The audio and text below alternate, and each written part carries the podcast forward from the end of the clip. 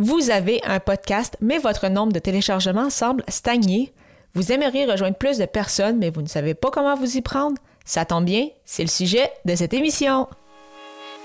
Les médias sociaux en affaires est votre rendez-vous hebdomadaire pour en connaître davantage sur les différents réseaux sociaux et les plateformes de création de contenu dans un contexte d'affaires. Chaque semaine, je, Amélie Delebel, répondrai à une question thématique qui vous permettra d'appliquer concrètement ces conseils pour votre entreprise. C'est parti! Salut et bienvenue sur les médias sociaux en affaires, épisode 128 sur comment mettre de l'avant son podcast. En effet, il s'agit quand même d'un point qui euh, revient souvent, donc on me pose souvent des questions à euh, en fait, au fait que, OK, j'ai un podcast, oui, j'ai réussi à atteindre certaines personnes, je vois un nombre de téléchargements constant, mais comment on fait pour rejoindre encore plus de personnes, pour obtenir encore plus euh, de téléchargements au fur et à mesure des euh, épisodes? En fait, la première option, c'est de vous servir de vos différents canaux de communication. Donc, est-ce que vous partagez vos épisodes sur les réseaux sociaux? que ce soit Instagram, Facebook, LinkedIn ou autre. Est-ce qu'également vous partagez vos nouveaux épisodes?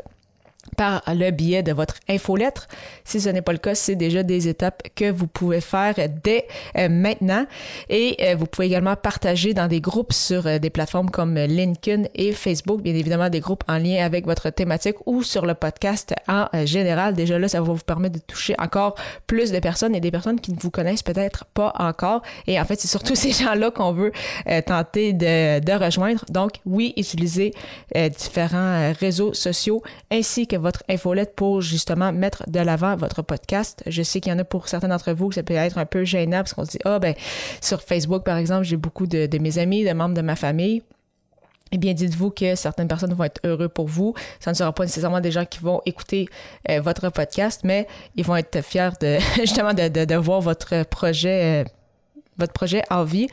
Euh, pour d'autres, il y en a qui vont se dire Ah, je ne savais même pas qu'il y avait un podcast sur telle thématique, ça m'intéresse, et ils vont commencer à vous écouter. Donc, vraiment, il n'y a que des avantages à partager votre bonne euh, nouvelle, donc de, de, partager le fait que vous avez un euh, podcast. Si vous faites appel à des invités pour, par exemple, des entrevues, pour des panels de discussion ou autres, vraiment important de demander gentiment, bien évidemment, à vos invités de partager l'épisode dans leur réseau donc déjà là, ça va vous permettre encore une fois de toucher à de nouvelles personnes qui ne vous connaissaient pas. Et euh, si cette personne-là, cet invité-là est venu sur votre podcast pour discuter d'une thématique, il y a de bonnes chances que ce soit des gens justement euh, dans votre niche, des gens qui peuvent être peut-être des euh, clients potentiels. Donc, ça va vous permettre justement de, toucher vraiment des gens intéressés par ce que vous faites et non seulement demander à, vos invités en fait de partager dans leur réseau, mais vous pouvez également envoyer euh, l'épisode en question à des organisations, à des établissements scolaires ou autres euh, dont a fait partie par exemple votre euh, votre invité et ces établissements-là vont pouvoir également partager dans leur réseau. Et pour ceux qui s'inquiètent en disant ah mais j'ai pas envie de déranger, ça fait spécial de, de contacter des, des établissements ou de demander à mon invité de partager pour les invités, dans la très grande majorité des cas, ils vont le faire parce qu'ils vont être très heureux d'avoir passé sur votre podcast et donc ils vont vouloir partager l'épisode. Pour ce qui est des euh, organisations, écoles ou autres, en fait, vous n'avez pas grand-chose à perdre. Dans le pire des cas, euh, par expérience personnelle, vous n'avez juste pas de réponse ou euh, les établissements expliquent que, ah, ben, par exemple, ils ne peuvent pas partager de sources externes sur leur plateforme de réseaux sociaux. Donc, vraiment, vous n'avez pas grand-chose à perdre et ça peut vous permettre justement de toucher encore plus de personnes. Un autre point important, euh, souvent quand on crée euh, des épisodes de podcast, on crée des pièces de contenu evergreen, comme on le mentionne, donc des evergreen qui signifie qui perdurent dans le temps. Donc, euh, une des erreurs malheureusement que je vois le plus souvent, c'est de voir des gens qui partagent leur épisode de podcast. Donc, par exemple, ils ont un nouveau épisode en ligne, ils le partagent au courant de la semaine et par la suite n'en reparlent plus jamais. Mais le sujet dont vous avez discuté il y a peut-être trois mois ou il y a six mois ou il y a un an, il y a des bonnes choses qui sont encore d'actualité quelques, justement, quelques mois, quelques semaines, quelques années plus tard. Donc, vraiment important de repartager également vos anciens épisodes parce que même une fois que vous l'avez partagé, ben, ce contenu-là a encore de la valeur.